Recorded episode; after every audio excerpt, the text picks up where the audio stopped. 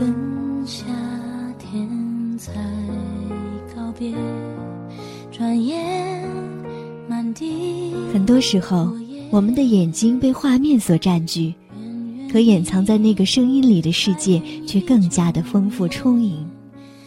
夜色渐浓的时候，抛去白天的繁华，远离尘嚣，静静地沉浸在蓝色月光里，用内心最温柔的地方聆听、发现、感悟。这里是蓝色月光。你在听吗？这是木哥为您主持的《蓝色月光》，我们这是一档有声杂志节目，希望在我们节目当中你可以有所收获，能够对你的人生能够起到很好的良性的帮助。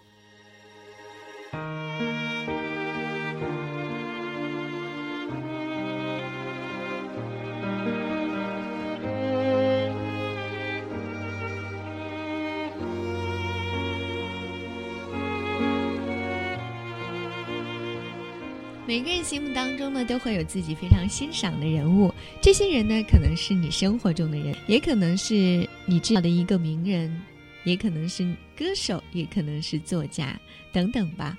这些人呢，会用他们被我们所欣赏的地方影响着我们的人生，让我们越来越好的向前走去。有一位叫做康乃馨的朋友呢，希望在节目当中去走进张爱玲。他说：“我很喜欢张爱玲，在我心中，她是一个很特别的女子，浑身驳斥着世俗，浑身充满着传奇。在传奇的王国里，她游刃有余，自由自在；在世俗的世界里，她刺痛了人们的眼睛。有人说，她是一个用文字跳舞的女人，舞跳得过于高明，也就没有了舞伴儿。可是我不同意，我认为她不是孤独的，文字是她最好的知己。”他的舞姿让多少人艳羡，多少人痴迷呀！即使是独舞又如何？这么美好的独舞，不是每个人都能体会到的，而且还有千千万万的读者与他有着心灵的共舞。康乃馨说：“每次读他的文章，都会有一种全新的感受，所以我很想听听你口中的张爱玲，因为很多话从你口中说出来，别有一番滋味，别有一番情调，所以希望姐能够聊聊她，好吗？”我也不知道我们这一期节目康乃馨会不会听到，因为牧歌呢是要满足你的愿望。我们在今天的节目当中来听听张爱玲。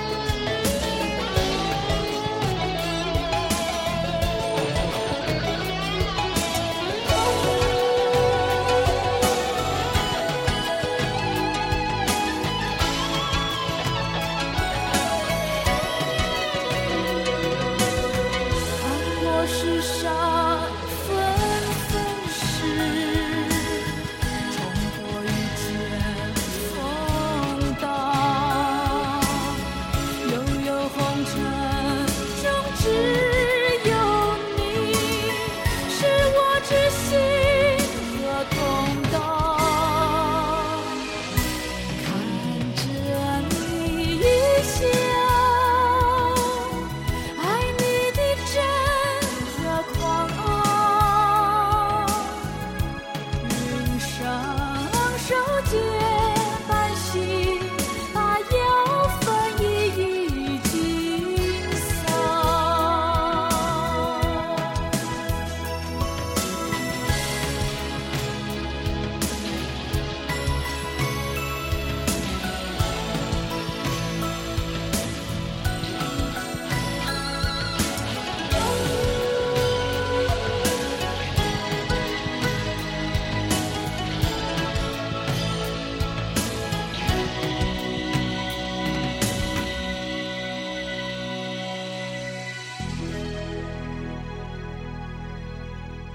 实我知道有很多喜欢张爱玲的朋友，对张爱玲的了解应该比牧歌多得多。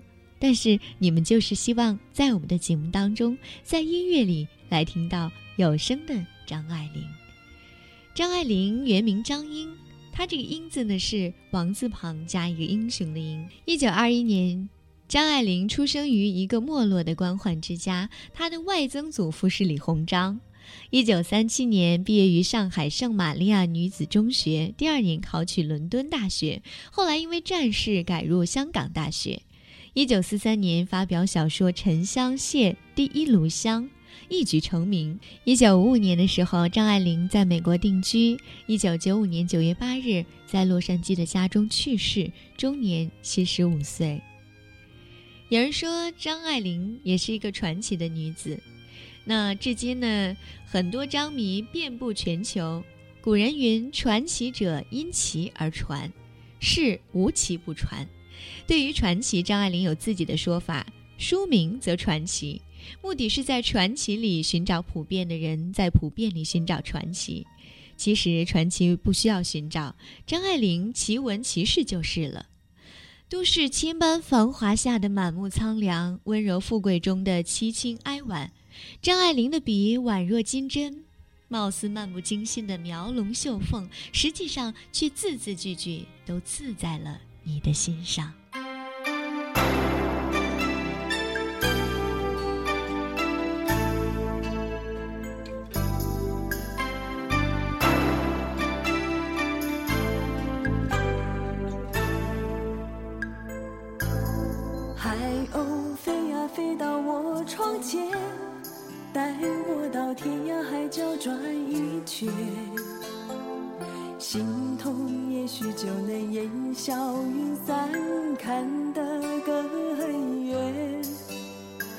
想你也不对，恨你也不对，我的心，我的人，我的爱，被你锁着。长发飘呀飘的让风吹，千丝又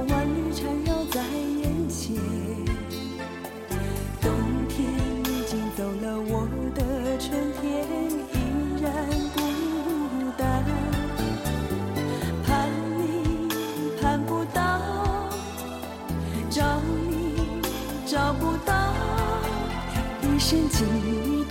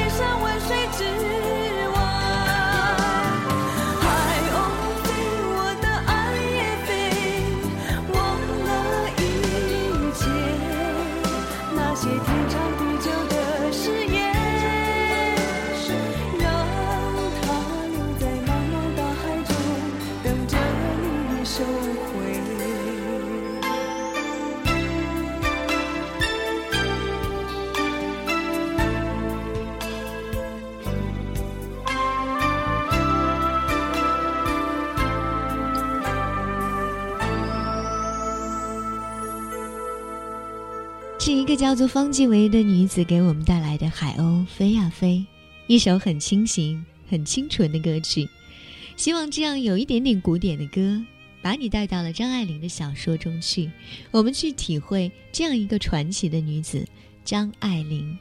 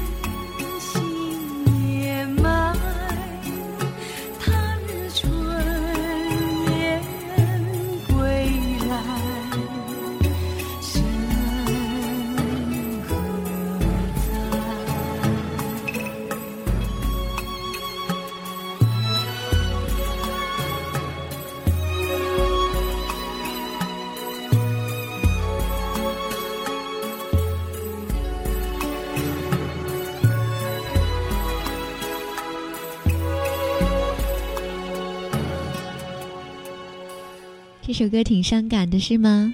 在夜里，希望听到这样的歌，不会让你伤感，而是让你安静。因为牧歌是真心希望你有一颗祥和的心，快乐的心。来自电影《阮玲玉》中的原声歌曲《葬心》，我们还是走进这样的一个传奇女子，她叫做张爱玲。曾经漂泊在上海的绮丽女子，用对于色彩、音符、字眼的极敏感，编织出了一段又一段艳丽而又苍凉的故事。但是故事的高潮却在他二十五岁日本投降的时候突然截止了，这是一种偶然的对应，还是必然的注定？同于《倾城之恋》中，香港的沦陷成全了白流苏的婚姻，现实里上海成为孤岛，也成全了张爱玲的传奇写作。七岁写小说。九岁就向文学副刊投稿的张爱玲，很早就对自己传奇般的写作天赋有深入的认识。她在一九三九年因《西风》杂志征文而写的散文《天才梦》中，第一句就写道：“我是一个古怪的女孩，从小被目为天才，除了发展我的天才外，别无生存的目标。”这句话就凸显了张爱玲才高气盛的性格，也表明了她对终身写作的向往。直到一九四二年下半年，因为战事中断，香港大学学业回到上海，张爱玲才得以开始职业写作的生涯。孤岛时期，上海的写作环境扭曲畸形，在这中国现代文学史上极为特殊的绝境，不具政治色彩的女作家们异军突起，独放光彩，也陆续发表一些流畅雅丽而且实现妙语会见的英文影剧评论作为铺垫。张爱玲在一九四三年四月通过了《爱情巨子》周寿娟编辑的杂志《紫罗兰》，用小说《沉香屑第一炉香》和《沉香屑第二炉香》走进了她轰轰烈烈但短暂如梦的辉煌。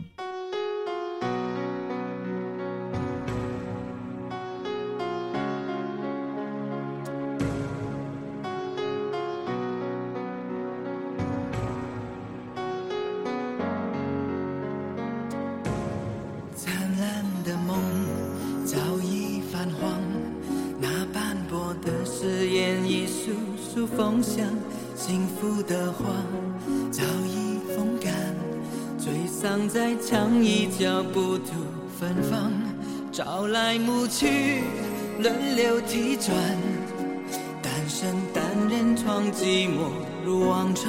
你的影像在四面八方，就算闭上眼不去看，也难以减少心房，止住忧伤。曾热闹的片段一幕幕退场，你的风向怎么去找？我追逐的步伐如今已蹒跚，朝来暮去轮流替转，单身单人床寂寞如往常，你的影像在四面八方。就算闭上眼不去看，尽了力去抵挡，也难以减少幻想。爱的牵挂不能放下，剪不断千千万相思如麻，一分一秒秘密的缠，我想我就将要无法负担。爱到狂乱不能计量。千千万相思如麻，一丝一毫秘密的藏。我泛滥的真爱不曾将你，永远不会明了。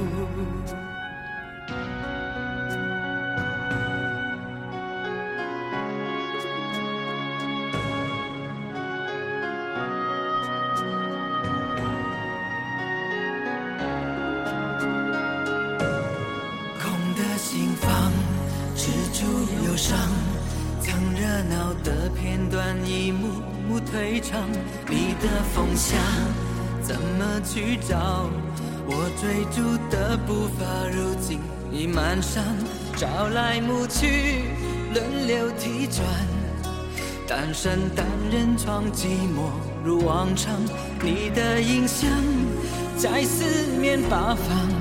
就算闭上眼不去看，尽了力去抵挡，也难以减少幻想。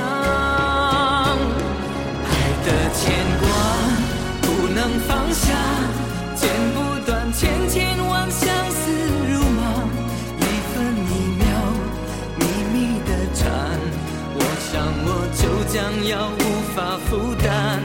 爱到狂乱不能计量。理不完千千万相思如麻，一丝一毫秘密的藏。我泛滥的真爱不曾讲，你永远不会明了。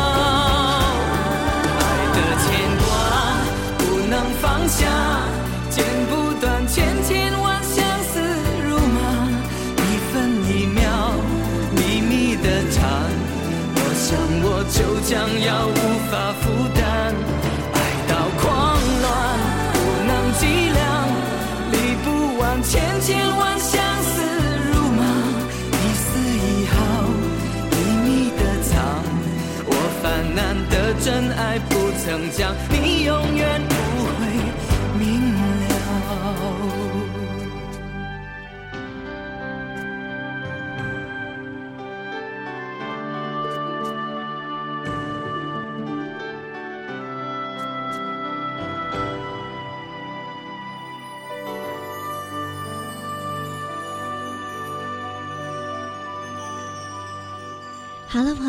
最终我们还是再来聊聊张爱玲。我是木哥，希望今天的话题给你带来快乐。有人说，二十世纪的中国文学是中国文学的一次盘涅，既是延续又是重生。在这个时期的文章，流光溢彩，光华照人，既有古典的浓浓意境，淡淡的不去点破的诗情画意，又有新文化的韵味，流畅而又浅显的表达方式。就像一个混了血的女郎，虽然作风有一些洋派，但又含着分寸的矜持的气质，在一投足、一举手、一蹙眉之间流露出来，韵味无限。那么张爱玲的文章就是这些混血儿中的佼佼者。她的散文细腻华美，对一件事物的描写富于幻想，就是一匹上等绸缎尚且不如。她的小说延成了她散文化的文笔，千转百回。对于女人心里的渲染，更是丝丝入扣，动人心弦。但那种动并不强烈，微微的不易察觉。他的人物也会让人感动，但那是王家卫式，和缓细腻，注重的是心里不露痕迹的变化。他的人物都是女儿气的，就像一部通篇都是慢动作的电影，恨不得让你看到整个细小手势的变化，整个面部的表情。但这手势、这表情又都蒙了一层轻纱，看不真切，并不淋漓，富有一份诗画的美感。如果这只是形式也就罢了。他人物情节的安排也是搭配的恰到好处，从十八春的苏曼桢到倾城之恋中的白流苏，从第一炉香的威龙到金锁记里的七巧，他们都有着追求纯真爱情，有的是渴望安定生活，但是情也好，欲也罢，都笼罩着一层悲观的伤感气息。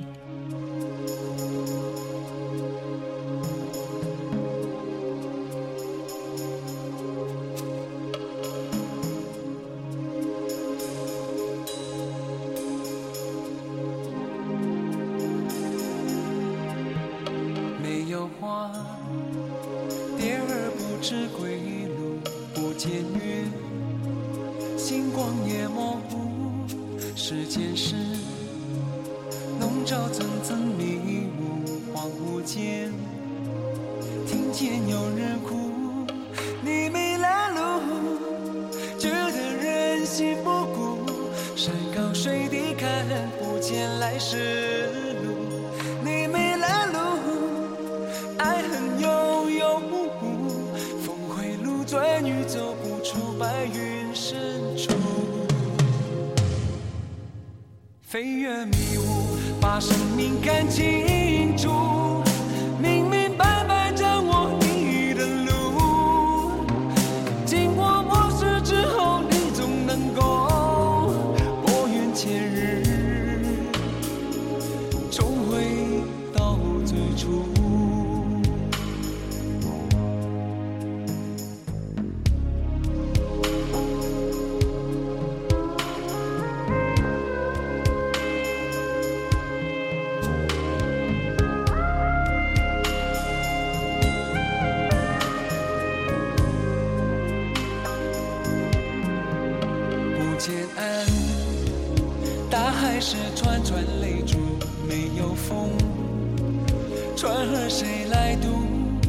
世间人。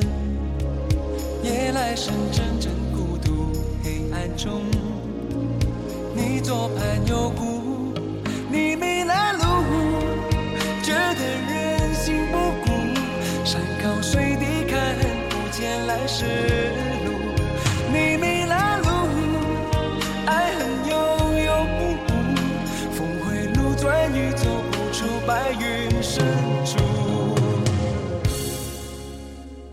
越迷雾。把生命看清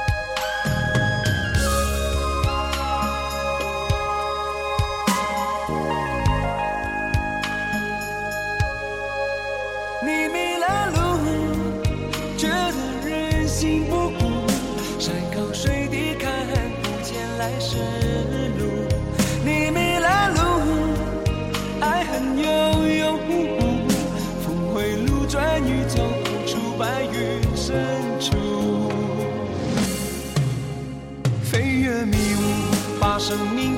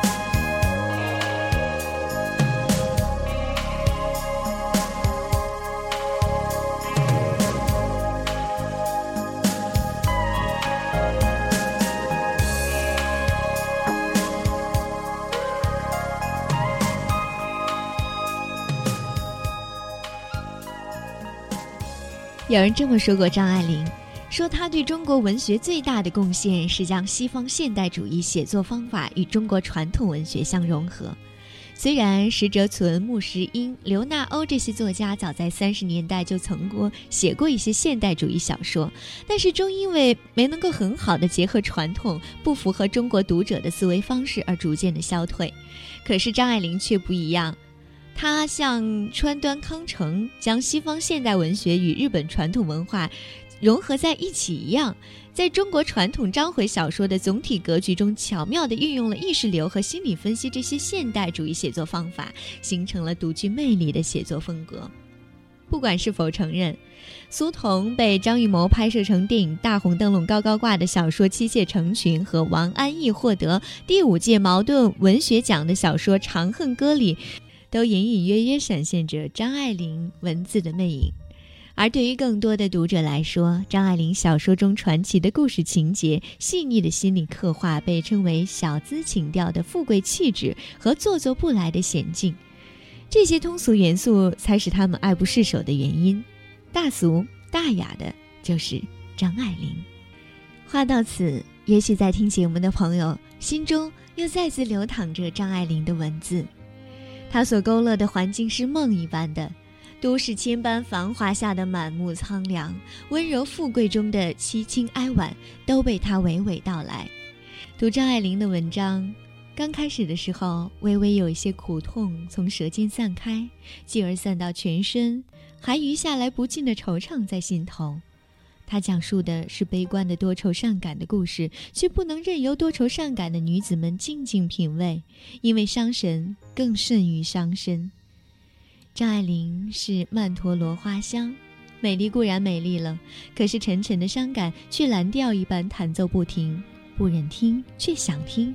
那时一个个女子爱情的经历不断上演，就像一片片的沉香花片，留下无尽的余韵。记得吗？张爱玲说：“我立在阳台上，在暗蓝的月光里看那张照片，照片里的笑似乎有藐视的意味，然而那注视里还是有对这世界难言的恋慕。”我们走进的是这样一个传奇人的女子张爱玲。时间很仓促，我们不能够深刻的去了解她的平生。下一次，下一次我们继续来听她，好吗？感谢您的关注和收听。我知道关于张爱玲的故事有很多你想知道，我们在下次的节目当中继续来聊。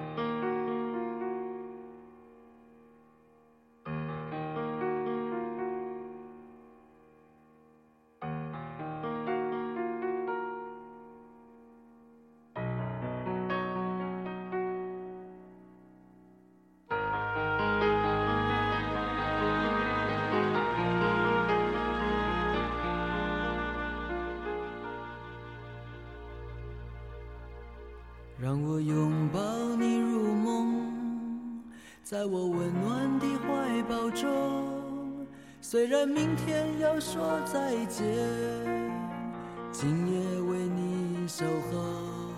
让我拥抱你入梦，在我温柔的歌声中。虽然声音已沙哑，依旧是最美的歌。唱着唱着，忘了短暂的拥有；唱着，仿佛爱你到永久。玩火的孩子烫伤了手，让我紧握你的小拳头。爱哭的孩子不要难过，让我陪着你泪流。让我拥抱你入梦，在我温暖的怀抱中。虽然明天要说再见，今夜为你守候。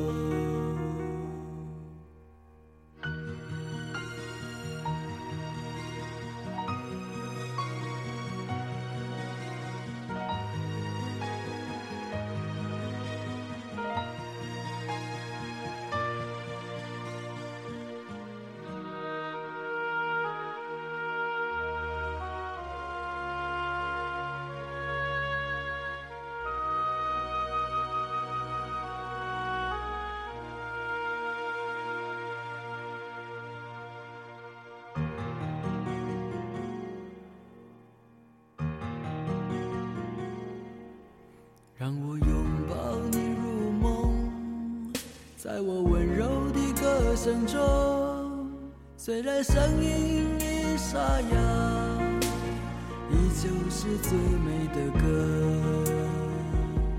唱着唱着，忘了短暂的拥有；唱着唱着。仿佛爱你到永久，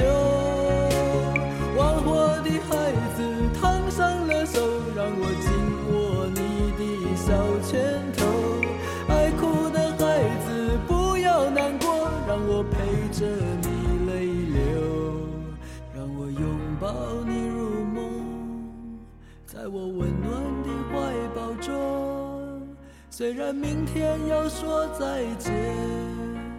今夜为你守候，